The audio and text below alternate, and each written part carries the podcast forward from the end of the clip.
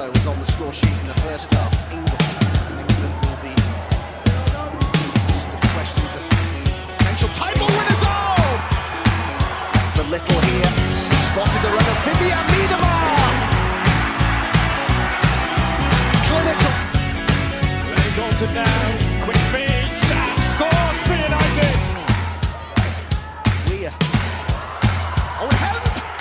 Olá galera, aqui é a Camila. Você está ouvindo mais um episódio do podcast FA, é, Conexão FAWSL, o seu podcast de futebol inglês feminino. Que essa semana aí, esses últimos 15 dias, foram bem complicados aí para arbitragem. A gente vai falar disso já.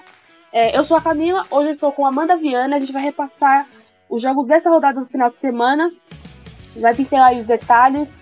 E antes de mais nada, eu peço encarecidamente que você se puder, é claro, né? Se puder, se quiser, nos ajude com o Pix. O Pix do Planeta Futebol Feminino, porque, como vocês sabem, todo mundo é, são voluntários da página, a gente faz porque a gente ama falar de futebol feminino.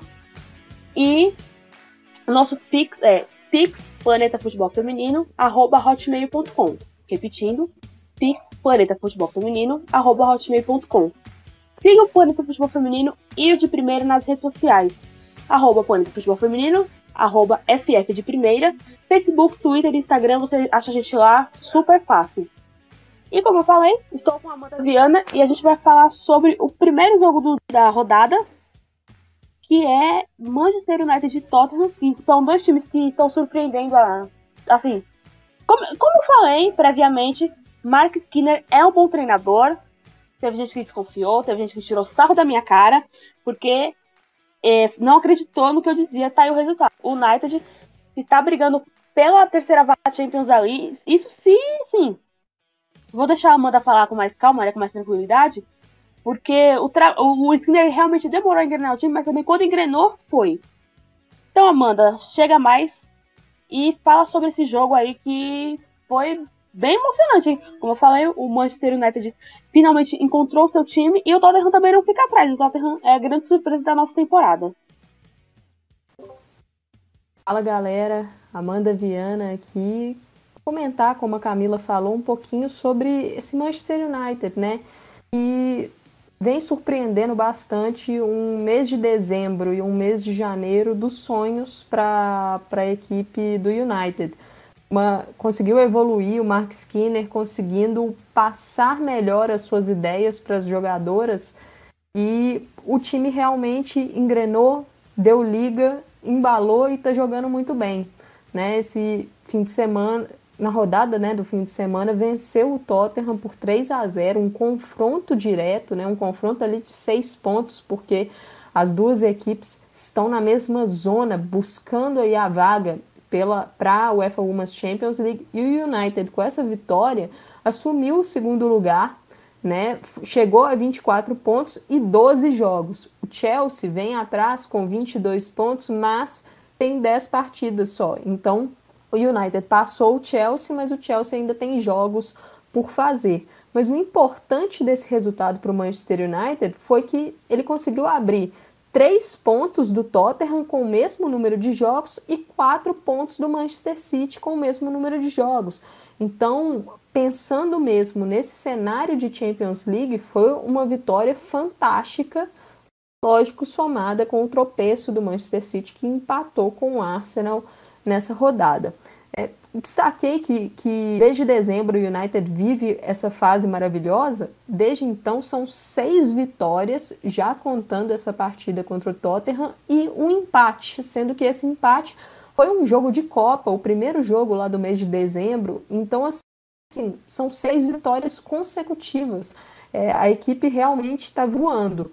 E antes de entrar exatamente no que foi a partida contra o Tottenham, eu queria falar um pouquinho é, sobre o time mesmo, para a gente tentar entender o que o Mark Skinner fez de diferente para aquele Manchester United do começo da temporada que estava sem encantar, conseguindo vitórias ali no custo, muito no talento da Ella Tune, momentos da Alessia Russo, e agora realmente é um time.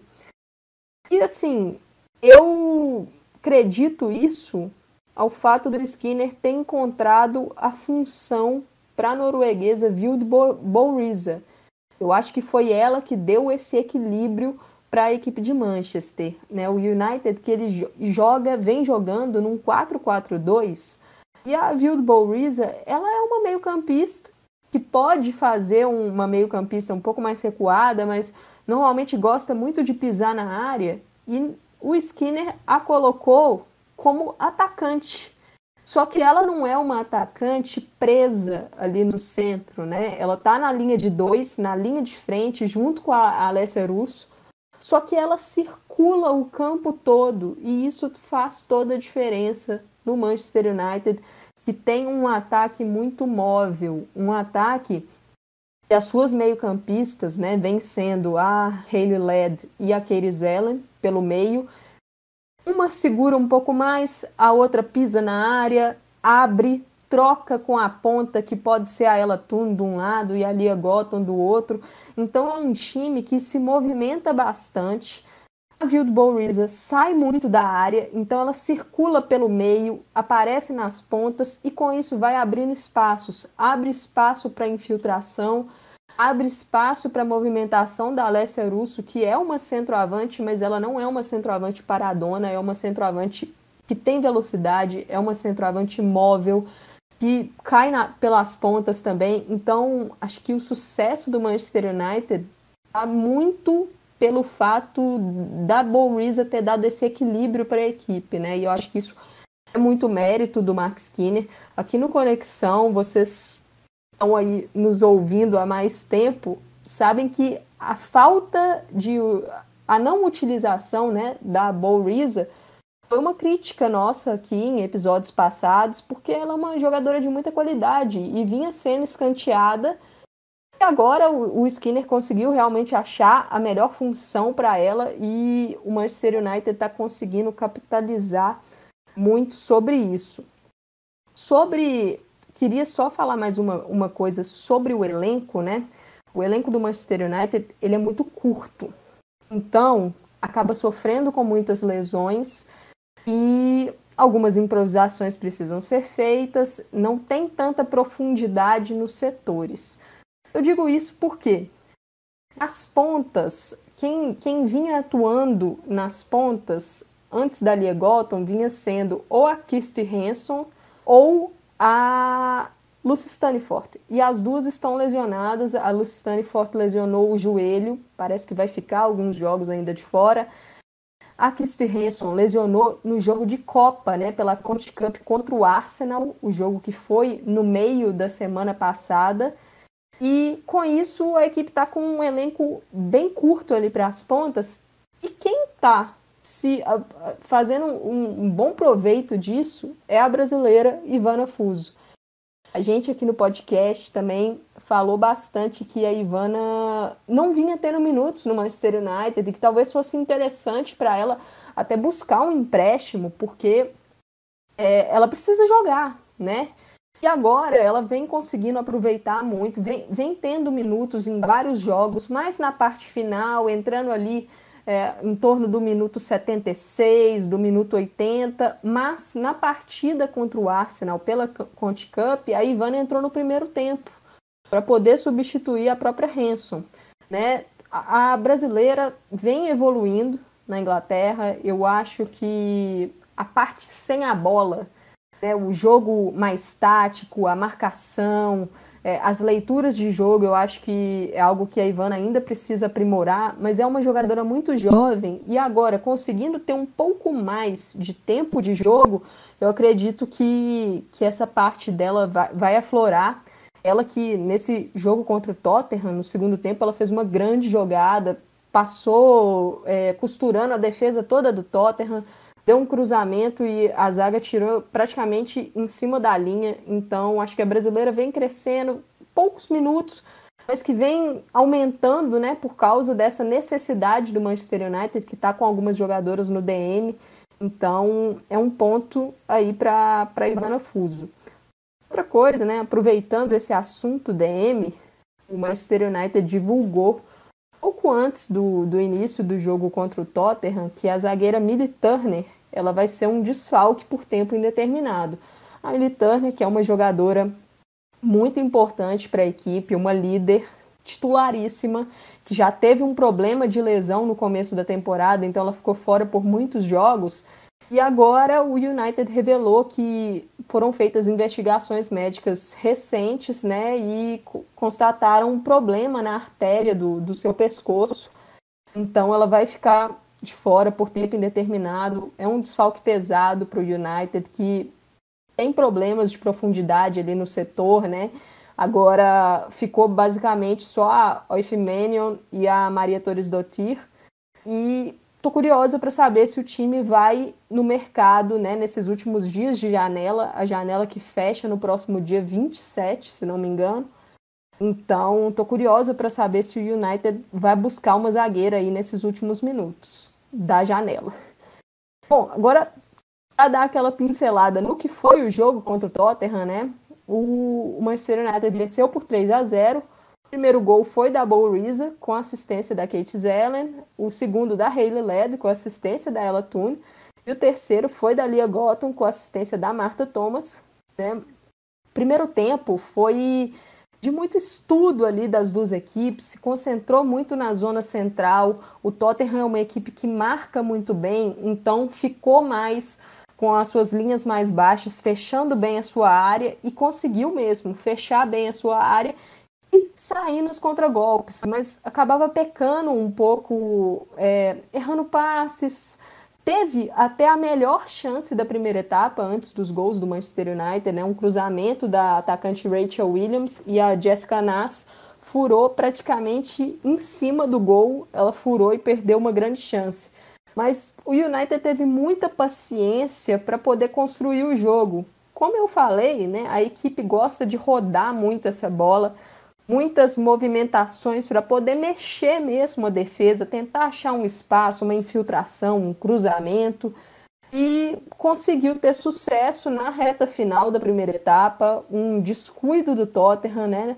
Que cedeu um escanteio bobo porque se descuidou da marcação da Ella Toone, e a Katie Zellen, dona da bola parada do Manchester United. Katie Zellen, que eu preciso fazer uma, um parêntese aqui, que é uma jogadora que eu acabei criticando ela muitas vezes aqui no Conexão, porque fazia um jogo meio, meio xoxo, um jogo que parece que não, não tinha muito brilho.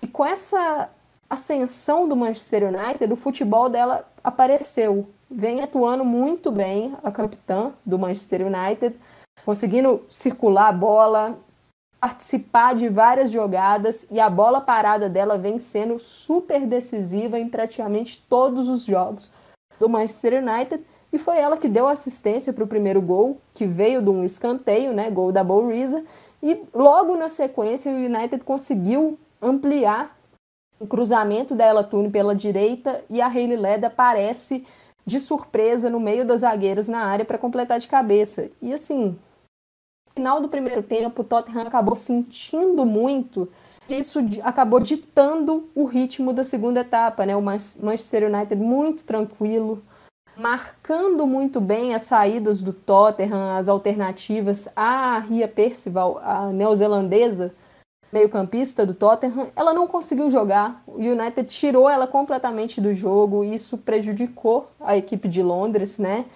E assim, conseguiu um gol logo eh, partindo para metade da, da, da, da, segunda etapa, né? Conseguiu seu terceiro gol, um lançamento da Maria Torres Dottir, que teve um buraco no sistema do Tot, sistema defensivo do Tottenham, a Marta Thomas, centroavante. Ela é uma centroavante. Tinha acabado de entrar e deu assistência para a Lia Gotham, e isso foi realmente a pá de cal no jogo foi a, a Ivana entrou aos 80 minutos, né? Teve uma jogada de destaque e que foi a jogada que eu comentei mais cedo. E assim, foi realmente uma grande vitória do Manchester United, time muito sólido e fiz questão de destacar a equipe nesse começo do, do episódio, porque é a equipe que, na minha opinião, nesses últimos dois meses, vem jogando o melhor futebol na Inglaterra, e merece sim essa sequência de vitórias. Só que vai ter uma sequência difícil pela frente, adversários diretos, e essa, esse elenco curto é algo que preocupa. Então Precisamos ver como o United vai conseguir reagir, tanto na parte física quanto também dos adversários percebendo melhor seu jogo, né? Como a equipe vai encontrar alternativas para isso. Excelente análise. E que bom que, que a Ivana tá jogando, né? Finalmente, tanto que a gente implorou, pelo amor de Deus, Ivana. Arruma um time, arruma um time. Se não tiver espaço, arruma um time. Agora, que bom que ela conseguiu o seu espaço para poder jogar, né? Tanto, tanto vai fazer bem para o próprio United, que terá mais uma opção no ataque, e para a seleção brasileira, já que a peça de Hag conta assim com a Ivana a longo prazo. É, agora mudo de time. O até então vice-líder Chelsea jogou contra o Brighton lá na casa do Brighton e empatou sem gols. O Brighton que venceu uma pedra no sapato do time da Emma Reis, que está sem Sanker, sem Ji Soyun, que estão na Copa da Ásia, inclusive Austrália e Coreia do Sul. Estão bem perto da classificação. A Austrália, se não me engano, já classificou a Austrália, que pegou um grupo fácil, é óbvio, né? Então goleou com até facilidade. E a Coreia, se não classificou, tá bem perto da classificação. É, um empate 0 a 0 eu queria já saber da Amanda, né? Porque o destaque da partida foi a Megan Walsh, que é uma ótima goleira. Se eu não me engano, ela é goleira de Gales. E ela é muito boa goleira, cara. Eu gosto muito do. do, do como ela vejo, né? Do futebol dela. E se a Sanker fez tanta falta assim pra esse jogo ter acabado sem gols?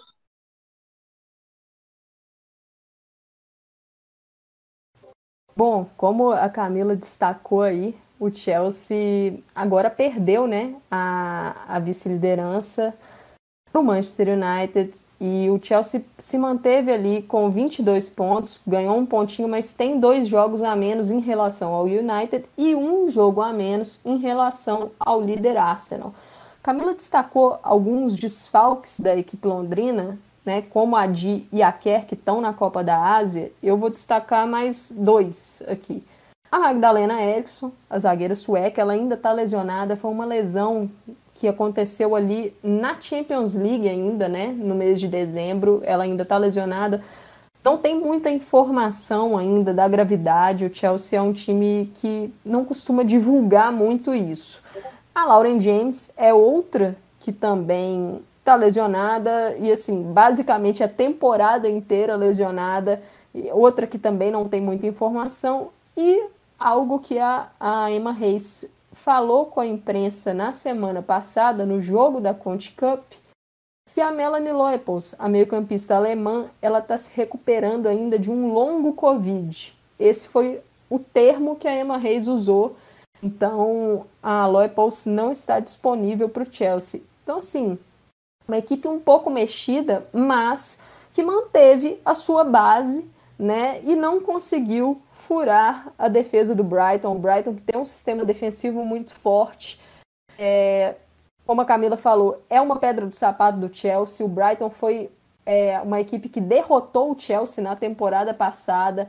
Então, faz sempre jogos muito duros. A goleira Megan Walsh, que atingiu uma marca histórica, né? Ela foi a primeira goleira a atingir a marca de 500 defesas na FAWSL e esse marco aconteceu justamente nesse jogo contra o Chelsea. Ela fez uma grande partida mesmo, fez ótimas intervenções, teve uma intervenção dela na reta final do jogo, uma cabeçada queima-roupa da Bethany England, que foi assim uma grande defesa mesmo, providencial, para garantir um empate para o Brighton. Mas, na minha opinião, o Chelsea esbarrou na própria falta de pontaria não só na falta de pontaria, mas também na, na, nas falhas de execução ali no terço final, naquele momento que a equipe chega próxima à área adversária e você precisa decidir dar um passe, dar um drible ou finalizar. O Chelsea falhou muito nesse momento. É, tomou algumas decisões erradas, algumas jogadas que, que poderia ter definido melhor perdeu alguns gols que não pode perder, né? E eu acho que isso é algo que a gente vem destacando aqui no Conexão, e não só no Conexão. Se vocês acompanham aí os outros podcasts também do Planeta Futebol Feminino, lá no Esquina da Champions, né, que é o podcast reservado para o UEFA Women's Champions League, às vezes quando a gente fala do Chelsea, a gente menciona isso também. É uma equipe que acaba se frustrando quando tem dificuldade de marcar o gol, quando a bola não entra. E, e, esse jogo contra o Brighton foi um exemplo disso também. A equipe parando na goleira, parando na trave, chutando bolas para fora e foi se frustrando. E isso acaba tirando um pouco da concentração, né? Lógico, Camila falou, destacou, a Sanquer faz muita falta, porque ela vem fazendo uma grandíssima temporada. Apesar de também perder os seus gols, é uma jogadora que facilita muito ali no ataque, cria muitas chances e vem fazendo muitos gols. Então, assim, às vezes ela perde muitos gols, mas porque ela cria muitas chances, né? E é um desfalque muito pesado para o Chelsea mesmo, mas eu acredito que a equipe do Chelsea tem muitas armas ainda para conseguir vitórias sem a Kerr. Só para entrar rapidinho, como a equipe do Chelsea se portou taticamente, porque eu acho isso relevante para a gente poder ver a evolução nas próximas partidas, né? Lembrando que o Chelsea vai enfrentar daqui para frente nos próximos jogos Manchester City Arsenal, por exemplo. Eu acho importante para a gente deixar isso destacado para ver como foi lá no futuro. É, a equipe entrou basicamente em um 4-4-2 que variava para uma linha de três atrás em alguns momentos. A Jess Carter, que geralmente vem jogando na zaga, né, como uma das três zagueiras, nesse jogo ela atuou praticamente como uma lateral direita mesmo. As zagueiras foram a Millie Bright e a Nick Nauen. E quem atuou na lateral esquerda foi a Jonah Anderson, a sueca. Então, em fases ofensivas, a Carter ficava mais mantendo-se ali junto com a Bright e a Nauen, fazendo vezes de três zagueiras, mas a equipe estava se portando mais nesse 4-4-2 mesmo, com a Jessie Fleming e a Drew Spence como meio-campistas interiores, a Cuthbert aberta pela direita, a Guru Wrighton aberta pela esquerda, mas sempre trazendo pelo meio para abrir o corredor para Anderson e a Harder e a Kirby lá na frente se movimentando bastante, abrindo espaço para a infiltração da Fleming, que subia também, para Brighton, para Cuthbert. Então a equipe se portou dessa forma. Eu acho que até criou algumas chances interessantes, mas como eu falei, foi se frustrando, não fez os gols e isso acabou custando uma vitória que seria importante e a equipe parou no empate. Boa. É, deixa eu só fazer uma retificação aqui. Eu falei que a Megan Walsh era galesa, mas não. Ela, na verdade, nasceu na Inglaterra, fez a sua categoria de base defendendo as seleções de base da Inglaterra, porém, ela aproveitou que o avô dela era irlandês e acabou optando por defender a Irlanda. Então, a Megan Walsh é uma goleira irlandesa. Ela é a titular da seleção da Irlanda. E também o Brighton teve o desfalque da, da Lee Min da seleção coreana, que também está na Copa da Ásia, inclusive fez gol rodada passada. A Copa da Ásia que tá passando no Star Plus alguns jogos, alguns, né, porque os outros a gente tem que depender de meios alternativos. Então, quem tiver Star Plus aí, sempre tem o jogo da Copa da Ásia lá, que a final é 6 de fevereiro. Bom, agora falando da parte de baixo da tabela, né, ali do sexto ao décimo segundo, o Leicester, para variar, perdeu de novo.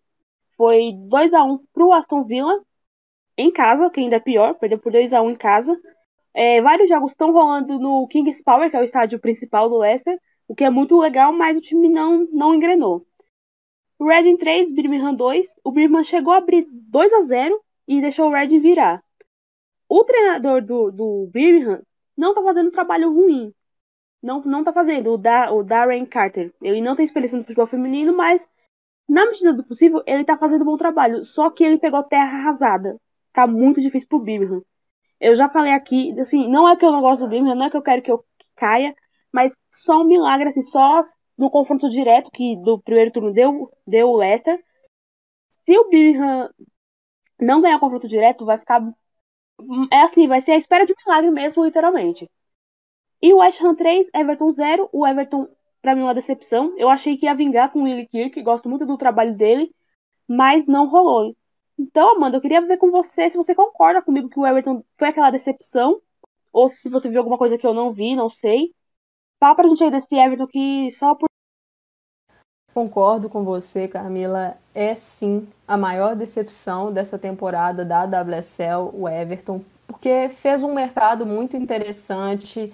É, já tinha algumas jogadoras interessantes, mas trouxe nomes é, talentosos e o time não conseguiu dar liga, não conseguiu dar liga com o Willi Kirk, mas na minha opinião foi uma demissão um pouco, assim, eu acho que dava para ter dado um pouco mais de tempo porque a tabela inicial do Everton foi muito dura, pegou times muito fortes como Chelsea, Manchester City, Arsenal, tudo ali no começo do campeonato, então isso acabou pesando para a equipe.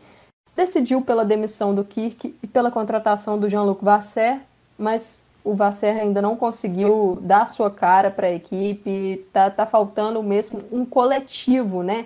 O time está se ancorando muito nas individualidades e da defesa continua pecando muito, uma transição defensiva muito ruim, com muitos espaços, lenta. E foi nisso que o West Ham conseguiu triunfar para poder vencer por 3 a 0. O West Ham marcou muito bem. Lógico, o Everton teve algumas chances perigosas, bolas na trave, com o chute da Hannah Benson, teve uma bola na trave, se não me engano, foi da Valerie Govan, mas, mas assim, foram jogadas bem isoladas, o West Ham conseguiu fechar bem a sua área, marcar muito bem e sair no contra-ataque. A Lisa Evans fez uma boa partida, lembrando que a Lisa Evans está emprestada, né? Ela pertence ao Arsenal. E o Everton marcou três gols e todos eles com participação de jogadoras estrangeiras. O primeiro gol foi da Katerina Svitkova, tcheca, assistência da Lisa Evans, que é escocesa. O segundo gol foi da islandesa Dagny Brynjarsdottir. O terceiro gol foi da inglesa Claudia Walker, mas assistência da jovem e nova contratação da equipe, que chegou nessa janela de janeiro, a dinamarquesa Emma Snerling. Então, foi uma excelente vitória do West Ham e mais uma partida decepcionante do Everton. Boa. É, é só para deixar registrado, esse Jean-Luc Vasser é uma invenção do Jean-Michel Aulas, que é o dono do Lyon. O Lyon contratou. Que assim, o Lyon não sei se sempre foi assim, mas de uns tempos para cá, é, ele contrata os treinadores, para o time feminino, obviamente, e dá o contrato de duas temporadas. Aí nesse meio tempo ele foi contratando e o time foi ganhando, foi ganhando, tanto que empacou cinco Champions seguidas. Aí chegou no, na vez do Vasser.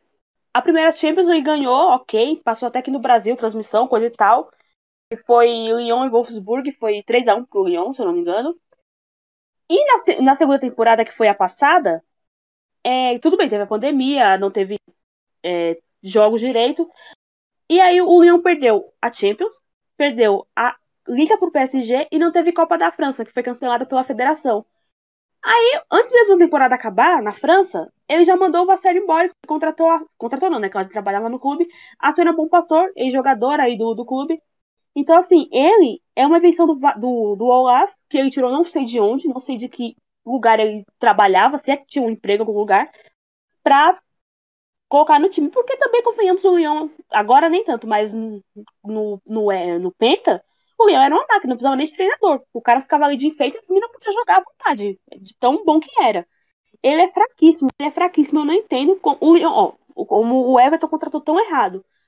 Errou na, na, na, demissão do Kirk, tudo bem que não estava bom, mesmo como a Amanda pontuou, a tabela era muito dura de cara, eram jogos muito duros.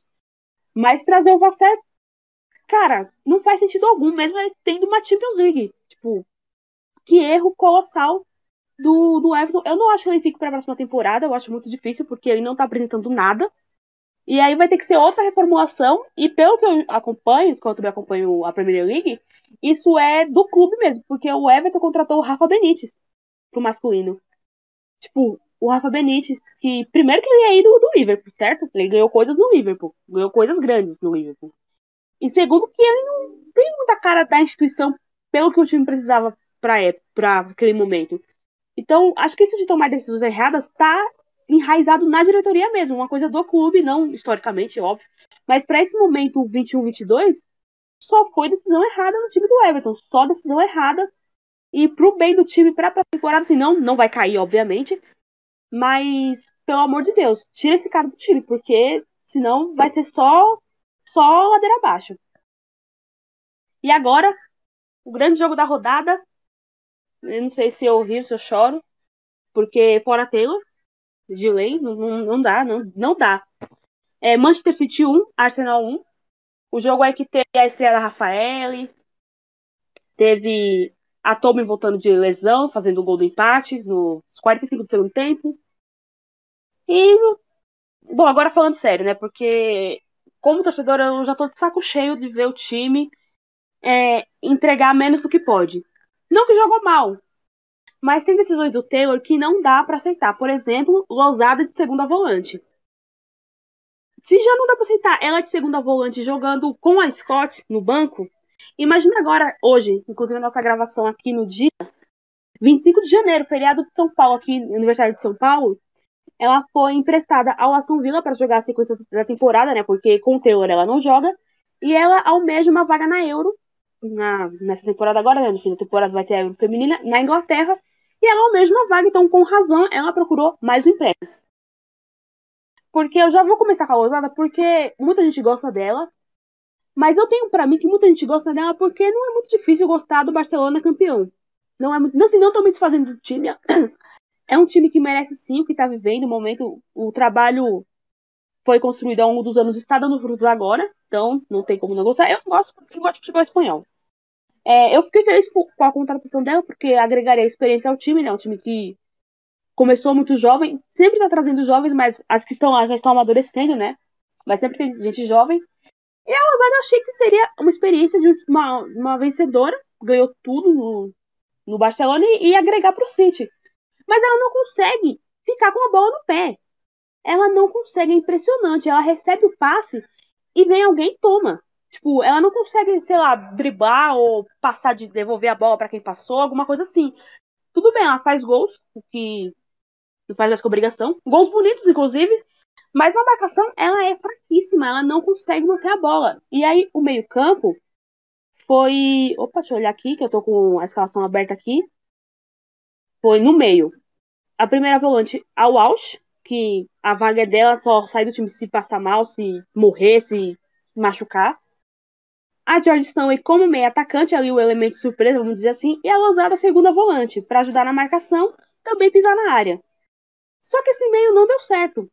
Tanto que, até no nosso grupo do Conexão, a Amanda comentou que a Banichal não recebeu nenhuma bola boa até antes de abrir o placar. Tava 0 a 0 ali, foi. Primeiro tempo, né? Foi todo 0 a 0 Isso, primeiro tempo foi todo 0 a 0 E a Bunny quase não, não jogou, porque ela não recebeu uma bola boa. Os cruzamentos todos eram interceptados pela defesa, ou simplesmente a bola não chegava, porque o meio não conseguia trabalhar. Não só pela Lousada, também o meio foi neutralizado pela, pelo Arsenal. O meio do Arsenal, que era a Kim Little, a Jordan Nobbs e a Frida Mano, conseguiu neutralizar bem as chegadas do City. Então, teve que trabalhar pelo, pelas laterais. O lado esquerdo do City, que foi, que é a Lauren Hemp na ponta e a Demi Stokes na lateral, teve que trabalhar muito. E do lado do Arsenal, né, então, esquerdo do City, direito do Arsenal. A Kate McKay, inclusive, se estranhou ali com a Hemp, as duas tomaram cartão, não sei porquê, porque quem começou foi a McCabe. E a Paris na ponta. É, deu muito trabalho ali. Foi por ali a, o mapa da mina. Não, desculpa, não foi a Nikita Paris, foi a Beth Mead. A Beth Mead, que era a ponta esquerda do Arsenal. Deu muito trabalho ali pra galera, mas no meio-campo mesmo, totalmente sem operar. Totalmente horrível, horrível. E o gol só saiu no segundo tempo com uma jogada polêmica, né? Pra gente dizer o mínimo. Que alguém do City, eu não vou lembrar quem era agora, tentou passar de uma ponta a outra, acho que foi a bronze pra Hemp, se eu não me engano. Bronze pra Stokes, desculpa. Só que a bola pegou na juíza. Inclusive pegou no calcanhar da juíza a la Sócrates. Que coisa bonita. Estou sendo irônica. E a nova regra da FIFA diz que se a bola bate no árbitro, tem que parar e recomeça com quem tava a bola. No caso, a juíza tinha que parar e a bola voltar pro City. Só que a juíza deu vantagem. É, de acordo com a regra antiga, tinha um negócio assim que dava vantagem pro time que tava com a bola, alguma coisa do gênero. Não vou lembrar, porque também a regra muda toda hora. Até a gente decorar, já mudou de novo. E aí a, aí a bola sobrou para Stokes, que passou para Henry, e ela foi. E aí, finalmente chegou uma bola boa para Shaw, que foi a bola do gol. Nesse meio tempo que do lance do gol Taus, a Rafaela estreou finalmente pelo Arsenal, né? Ela é a terceira brasileira em todos os tempos a jogar pela WSL. A primeira foi a Esther do Chelsea, em 2013. A Ivana Fuso, há duas temporadas pelo Manchester United, e agora a Rafa. A Ivana nem pergunta assim na minha lista, porque ela não. Ela tem mais de uma nacionalidade, né? Ela tem a nacionalidade alemã e nunca jogou no Brasil. Então a gente pode meio que um asterisco ali na Ivana. Mas são muito poucas brasileiras, inclusive espero que isso sirva de inspiração para as brasileiras mesmo verem, né, as jovens que já estão na seleção, que jogam com a Rafael também, se inspirem e procurem jogar na Inglaterra, porque mesmo com a arbitragem, sendo como é, que não é profissional, diga-se de passagem, os clubes são bons, tem estrutura, claro, são casos, tem casos aí como o Sr. Birmingham, mas tem estrutura, você vai jogar grandes jogos, vai jogar Champions League, dependendo do, do time que você for. Então, assim, que sirva mesmo de inspiração. E falando que sem clubismo, sem maldade nenhuma, que sirva mesmo de inspiração, inclusive para jogar no City, como eu já de Carol e Nicole, que eu sou apaixonada pela Carol. Joguei assim. Se o City escutar esse podcast, por favor, contrata aí mais pra frente. E aí, quando a Rafa entra, ela consegue neutralizar bem a Shaw. A Shaw chegou a receber algumas bolas ali, mais ou menos, e a Rafa consegue neutralizar. Mas aí, quando a Rafa cruza no lance do gol, foi certeiro. Ela cruza, sobrou pra Shaw, a bola entrou. É, era, era isso que precisava acontecer pro City abrir o placar com a Shaw. Se, se, a gente for pegar o posicionamento da centroavante mesmo. Só isso, ela só recebeu uma bola. E o resto ela resolve. E aí, beleza, tá acontecendo o jogo. O City foi bem em alguns momentos. Não que eu acho que tenha sido mal, mas o City conseguiu passar essa barreira do meio neutralizado. Só que aí, a, a gente, eu, eu. Por que, que eu não gosto do Tego? Porque o time tá ganhando. Ele não precisava mexer mais nada, ele não precisava mexer nada. Nada de nada, deixa quieto. Mas ele me tira a Losada, que por toda a derrota do mundo, não tinha prejudicado ainda o time, por mais que ela tenha perdido vários, várias bolas.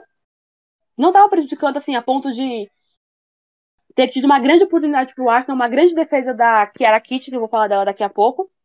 E aí coloca a Laura Cumbs, que ela não seria titular, gente, nos times...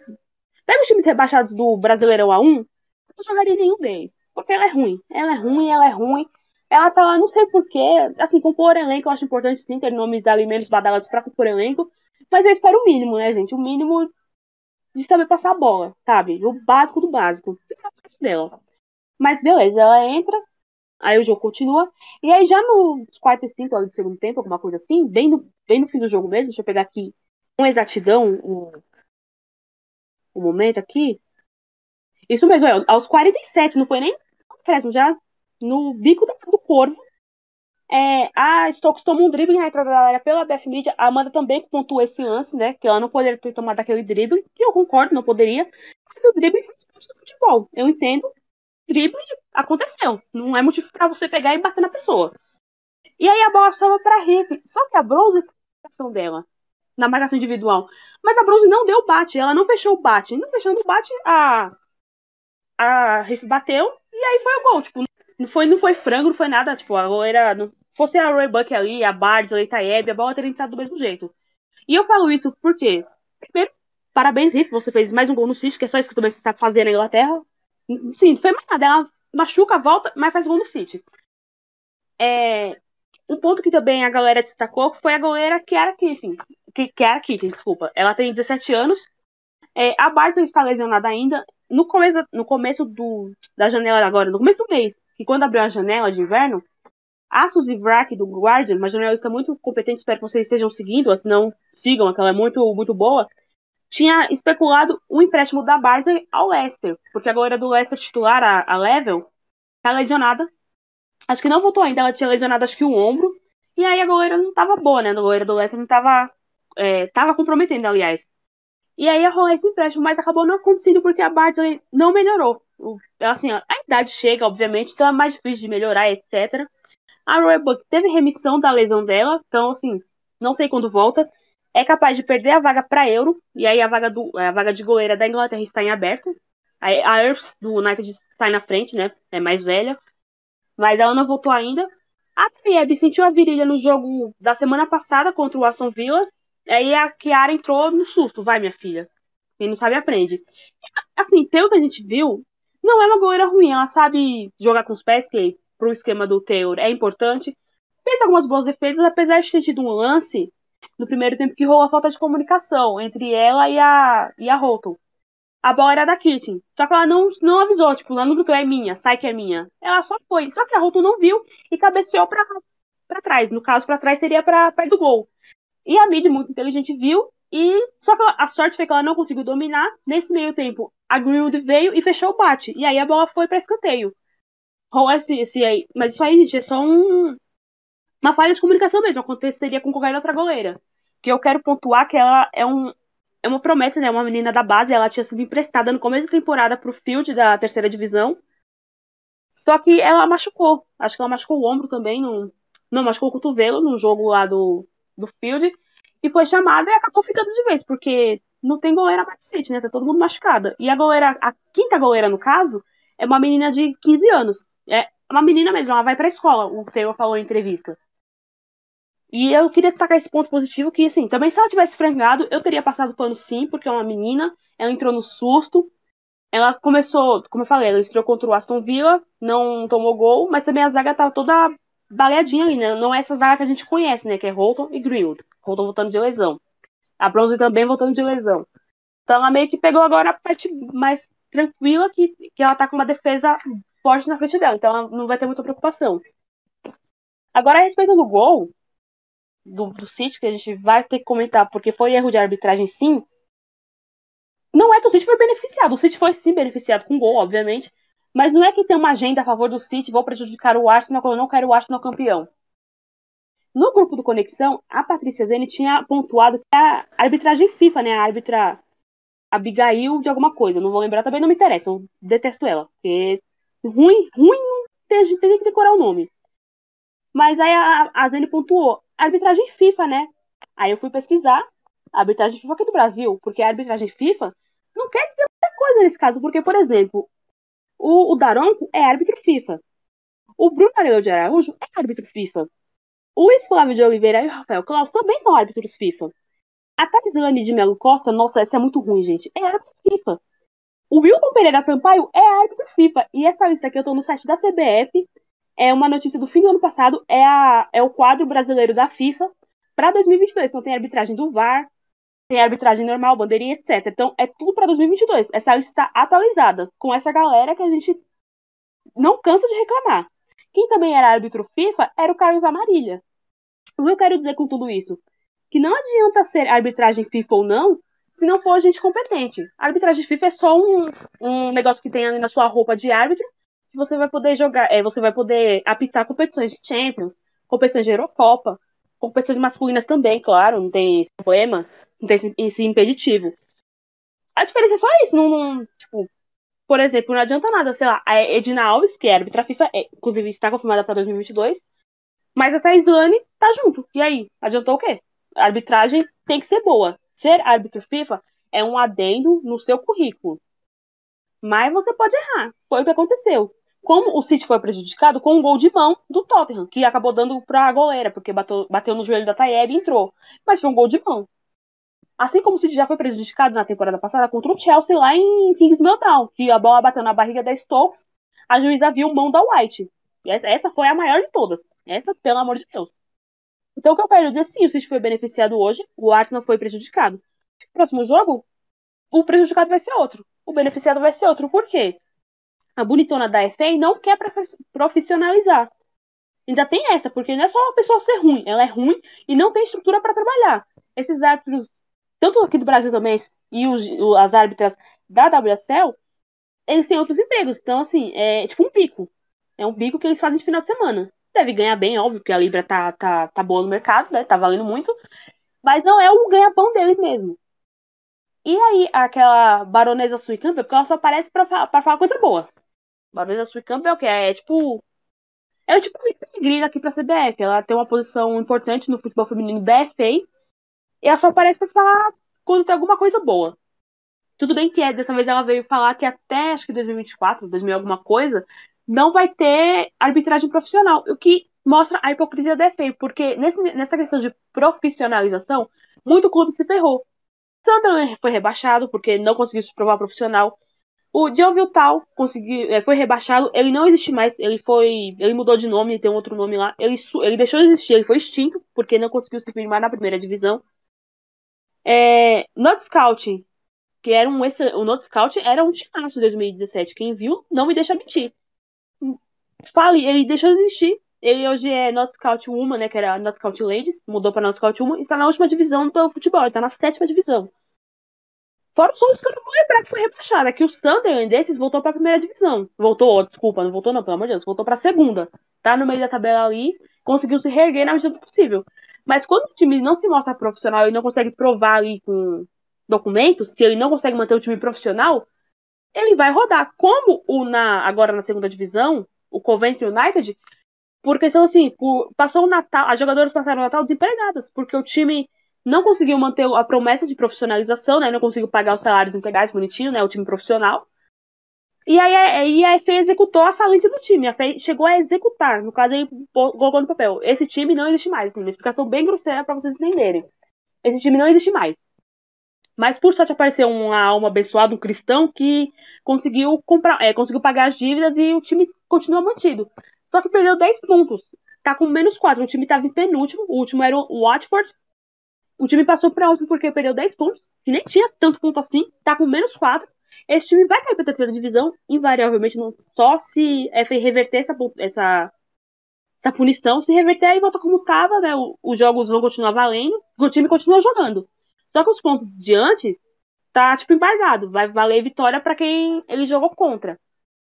Se reverter, volta como estava, ele volta para ser o penúltimo colocado, coisa e tal. O que mostra, o que eu quero dizer é o seguinte: não adianta nada punir os times se a arbitragem tá essa porcaria. Aí o jogo que pros neutros foi um, um grande jogo, né? Um clássico, querido ou não. Os torcedores saíram felizes e putos. Mas pros neutros, né? Pra quem é de fora, pra quem tá conhecendo a, a liga, foi um grande jogo. Mas ficou manchado porque a bonita deu um, uma, um anjo de calcanhar e estragou a beleza do jogo. Eu comemorei o gol? Claro, não, não vou chorar. Também quero ser beneficiada. É o pensamento do torcedor comum. Ele tá puto, o Arsenal agora no próximo, com razão, vai querer ser beneficiado também. Porque a bonita não soube as regras da FIFA. E é a regra da FIFA, não é uma regra própria da. Porque a Premier League tem, um, tem as regras da FIFA, mas ela tem a regra dela também, em alguns casos. Ela mete o louco. Eu achei que na WC era a mesma coisa, mas pelo visto não. E aí agora eu quero ouvir da Amanda, que eu já também falei demais já, porque daqui a pouco não vai aguentar mais. Vi, quero que ela fale do Arsenal, o que ela viu e também do City, se ela viu alguma coisa que eu não vi ou que eu não comentei, etc. Fala aí, Amanda, eu quero que você comece pelo Arsenal.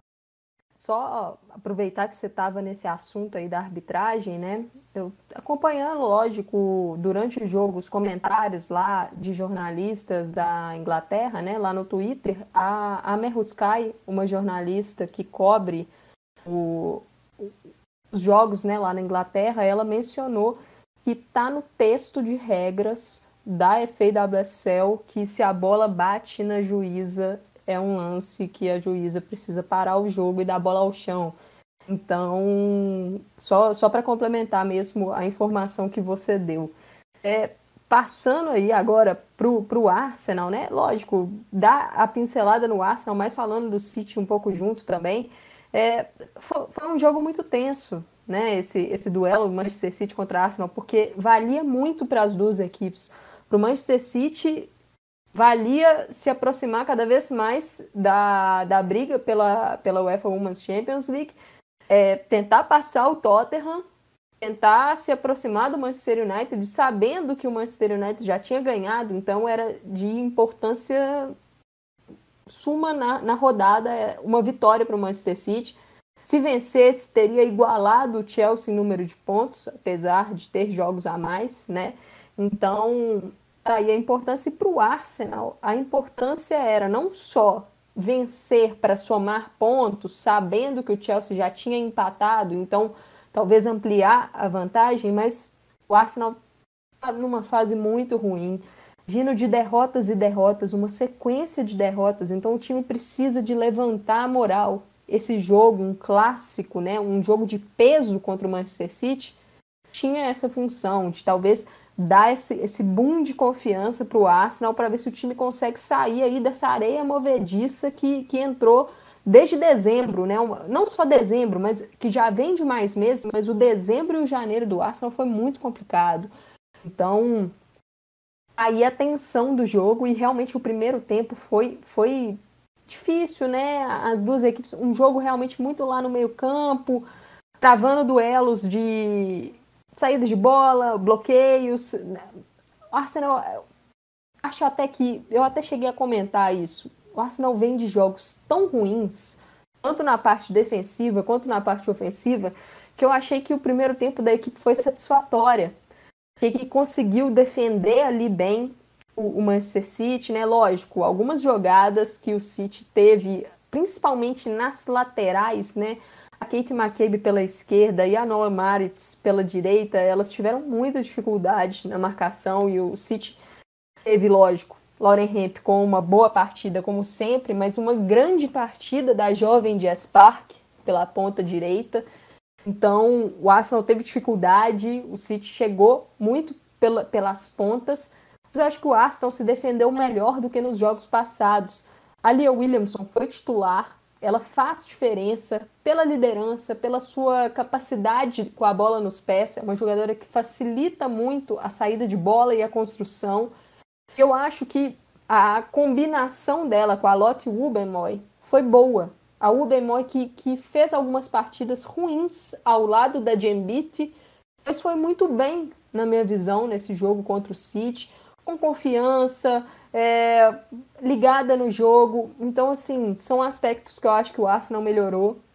Na parte do ataque, na primeira etapa, teve algumas chances.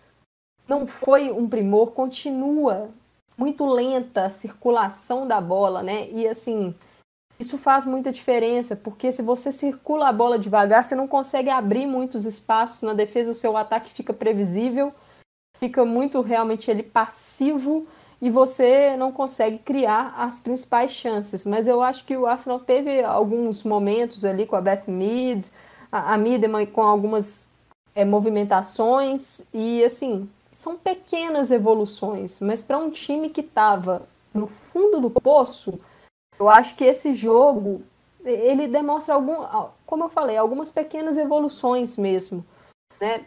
A, a Camila citou a questão do, do meio campo do Manchester City. Eu achei que na segunda etapa o Manchester City melhorou, né? Ficou mais equilibrado, é, conseguiu conter um pouco melhor a, a saída do Arsenal, eu achei e começou a ter mais chances porque a transição defensiva do Arsenal foi piorando. O time foi deixando muitos espaços. E aí a Shaw conseguiu assim bolas em profundidade, na velocidade. Rafael, como a Camila citou, foi muito bem nesse, nesse embate com a, com a Bunny Shaw, nessas jogadas de velocidade e de força. A Rafa conseguiu assim se sobressair em vários duelos contra atacante jamaicana e fez uma estreia interessante, mas infelizmente falhou no, no lance do gol do Manchester City.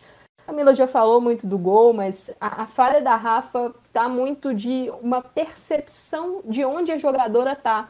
Ela perdeu um pouco o contato com a Shaw. A gente até percebe no replay do lance que ela dá uma olhada no, na, na, no decorrer da jogada, ela vê que a Shaw tá ali.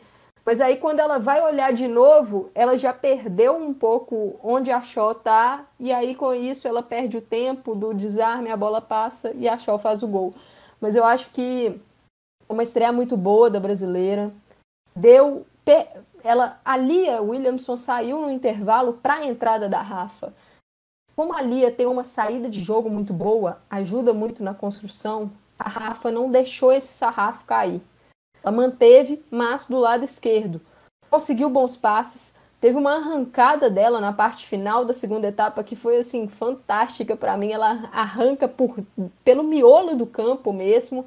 E uma pena que a jogada não, não teve sequência, mas, mas foi um bom lance. Então eu acho que foi uma estreia bem promissora. Eu acho que os torcedores do Arsenal estão muito felizes com a, com a Rafaela. A gente vê os comentários nas redes sociais todo mundo exaltando a qualidade dela, de passe, de posicionamento, de recuperação nessa né, velocidade, porque o torcedor do Arsenal está traumatizado com a Gambit, que vinha fazendo partidas tenebrosas, falhando em basicamente todos os gols do Arsenal. Então acho que a Rafa chega mesmo para dar essa confiança. É, passando um pouquinho é, sobre uma parte tática do jogo, queria indicar para vocês, quem tiver interesse, eu li duas matérias muito interessantes sobre a questão da marcação e da saída de bola. Curiosamente, uma delas com foco no Manchester City, na marcação do Manchester City alta, né, a linha alta do City marcando a saída do Arsenal, e a outra com foco na saída de bola do Arsenal, como o Arsenal fez para sair dessa pressão do Manchester City. A matéria sobre o Manchester City foi do OM Arvind, ele tá no Twitter na arroba OMVA Sports. O texto tá no, no destaque lá no twi Twitter dele e ele destaca muito que o City fez alguma, alguns ajustes na sua marcação, começou marcando um 4-3-3, um encaixe que o Arsenal conseguiu sair um pouco né, dessa linha de marcação, depois mudou para um 4-4-2. Então, quem tiver interesse, é uma matéria bem, bem rica. E a matéria do Arsenal é uma, uma matéria lá do, do Tim Stillman em parceria com Midma Stuff. Tá lá no Arceblog News. É um blog que a gente sempre comenta aqui no Conexão, porque a cobertura deles do Arsenal é extremamente completa e essa matéria sobre a como o Arsenal quebrou essa pressão do Manchester City né, na saída de bola tá com muitos detalhes, imagens. Então, quem tiver interesse, confere lá, porque vale muito a pena. Para fechar né, esse duelo, é, o Arsenal que teve o reforço de algumas peças né, no segundo tempo. A Stina Blackstenius entrou, além da Rafa, né? A Stina Blackstenius entrou, a Tobin Heath entrou. A Rafa e a Blackstenius chegaram em janeiro e a Riff que volta de lesão. Tanto a Riff quanto a Blackstenius estrearam contra o Manchester United no meio da semana passada pela Conte Cup e foram decisivas porque as duas participaram do gol. Né? Foi um gol realmente uma jogada de bate-rebate que o Manchester City não conseguiu tirar e um gol providencial para o Arsenal. Eu tô tocando muito nessa tecla da questão da confiança, porque assim, o Arsenal sentiu muito o gol sofrido pelo Manchester City. Eu estava vendo o jogo e eu pensava, não, não acho que o Arsenal vai conseguir um empate aqui. Pelo menos não demonstrava, né? O ataque realmente da equipe está tá faltando criatividade, está faltando aquele punch mesmo para conseguir sair as jogadas.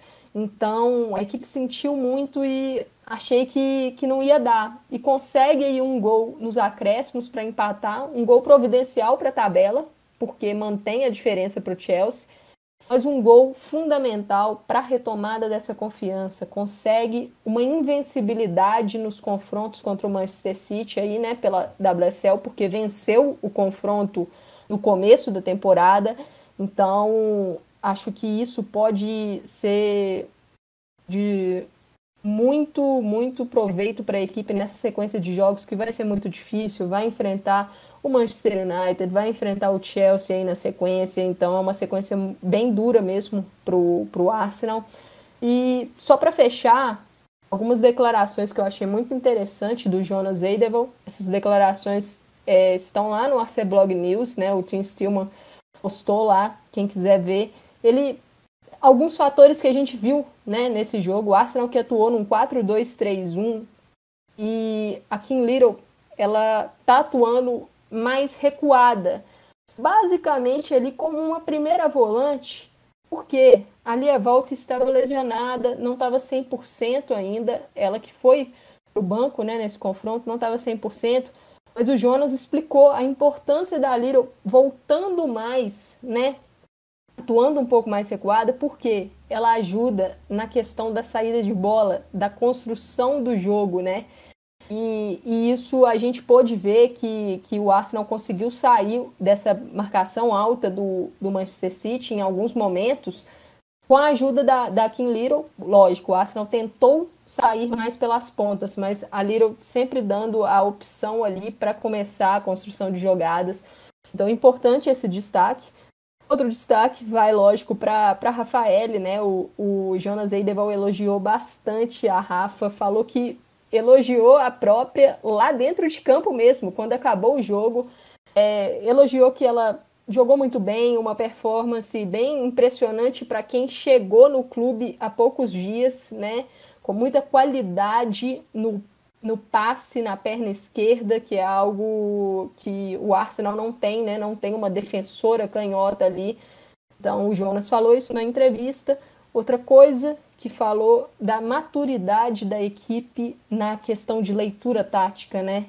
É, essa questão da marcação, de sair é, dessa pressão do City, o Arsenal não tinha planejado é, a forma como o Manchester City realmente entrou. O Arsenal tinha uma estratégia e acabou tendo que mudar de estratégia ao, longe, ao, longo, ao longo do jogo, né? Desculpa.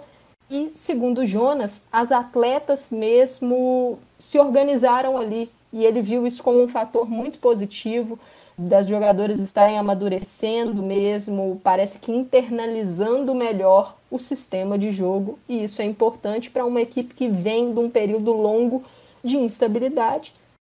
Para fechar, um grande elogio do treinador para Lotte Wuberman, que realmente fez uma boa partida, zagueira, e acredito que vai ser peça importante aí como dupla ou da Lia ou da Rafa quando uma das duas estiverem indisponíveis, porque acredito que Lia e Rafa, 100% fisicamente, lógico, formarão a dupla de ataque do Arsenal. Sobre o Arsenal e Manchester City é isso. É, Camila pode passar aí depois para a gente os jogos atrasados, né? Porque o Arsenal entra não sei quando vocês ouvirão esse podcast, mas é bem possível que, que o podcast saia e o Arsenal já tenha jogado o seu jogo atrasado no meio de semana. Então vamos conferir aí essas partidas.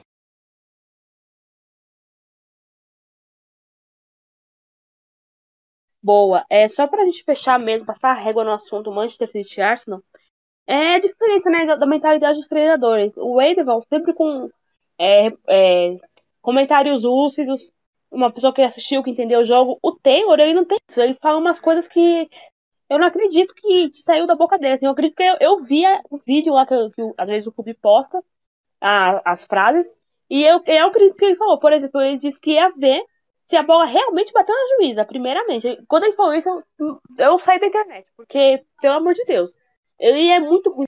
É que o Taylor é muito ruim e eu falo ninguém acredita. Mas não é disso que eu ia falar. É, só pra mencionar que a Jess Park foi eleita melhor em campo, né? Ela foi muito bem. Ela que ia ser emprestada. Meu Deus do céu, gente, a diretoria é muito burra, a diretoria do City. Ela ia ser emprestada, acho que pro Leicester, se eu não me engano. E aí ela acabou ficando, né? Não sei o que aconteceu, não, o empréstimo não aconteceu.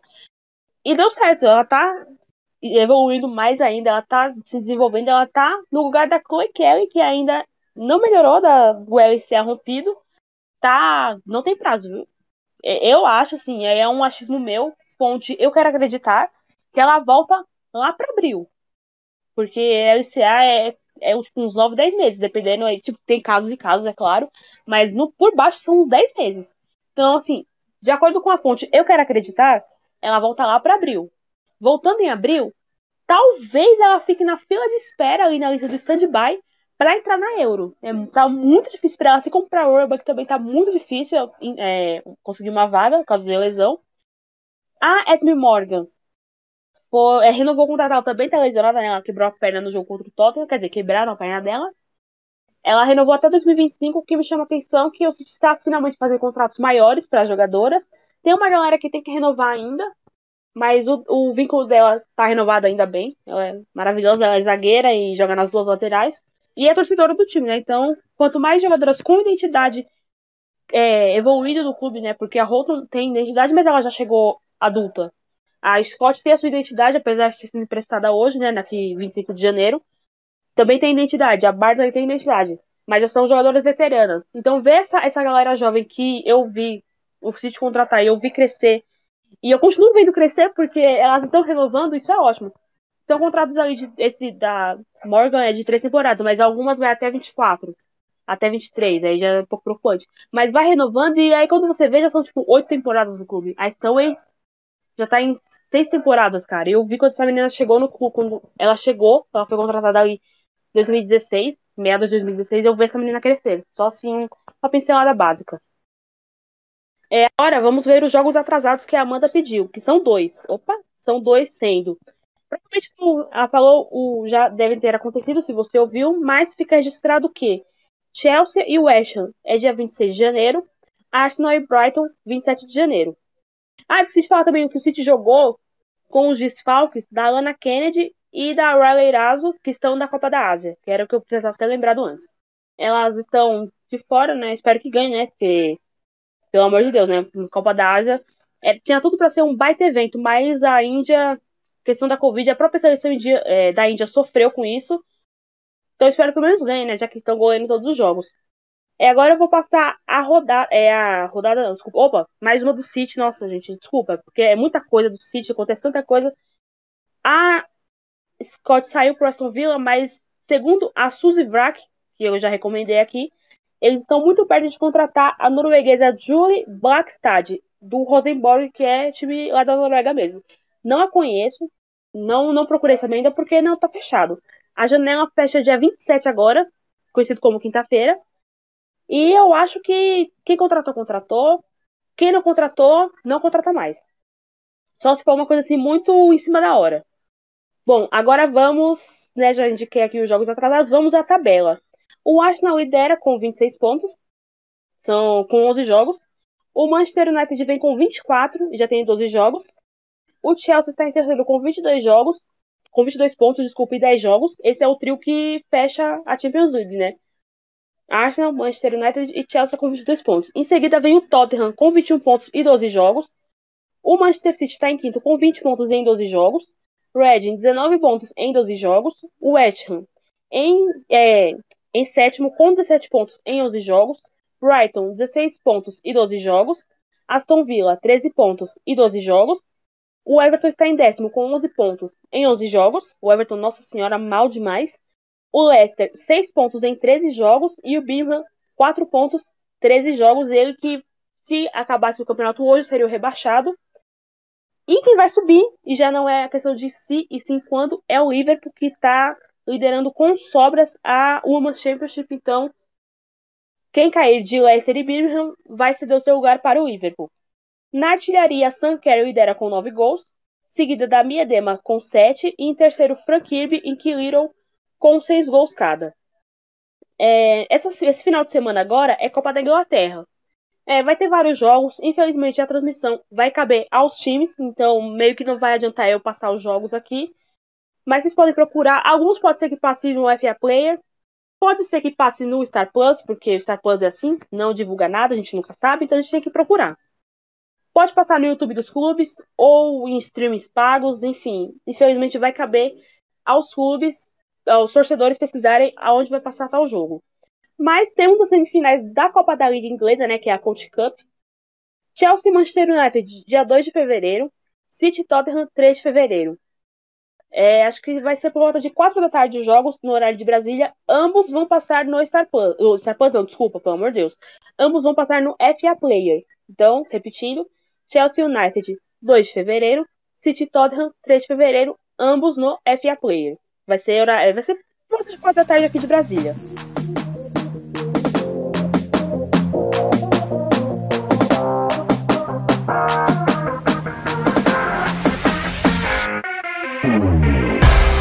Gente, esse foi mais um episódio do Conexão FAWSL. Eu estive com a Amanda Viana, sempre dando uma. Sempre, sempre dando aulas, sempre dando aulas. Não sei como é que o Grupo Globo não a contratou ainda. Siga o PFF nas redes sociais, Facebook, Twitter e Instagram, só procurar por Planeta Futebol Feminino. Siga o, o de primeira também, arroba FF de primeira, nas redes sociais, Facebook, Twitter e Instagram. Se você gostou desse episódio, ou se não gostou, ou se quiser deixar um comentário, quiser falar assim, ah, para de falar fora Taylor, Camila. Ah, gostei do episódio, enfim. Marca a gente lá nas redes sociais, compartilhe nosso episódio. A gente está em todas as plataformas, estamos no YouTube. Segue o Planeta Futebol Feminino também no YouTube. Só procurar aí no YouTube Planeta Futebol Feminino. A gente está com a meta aí de chegar aos mil inscritos, que a gente está tentando chegar de maneira orgânica.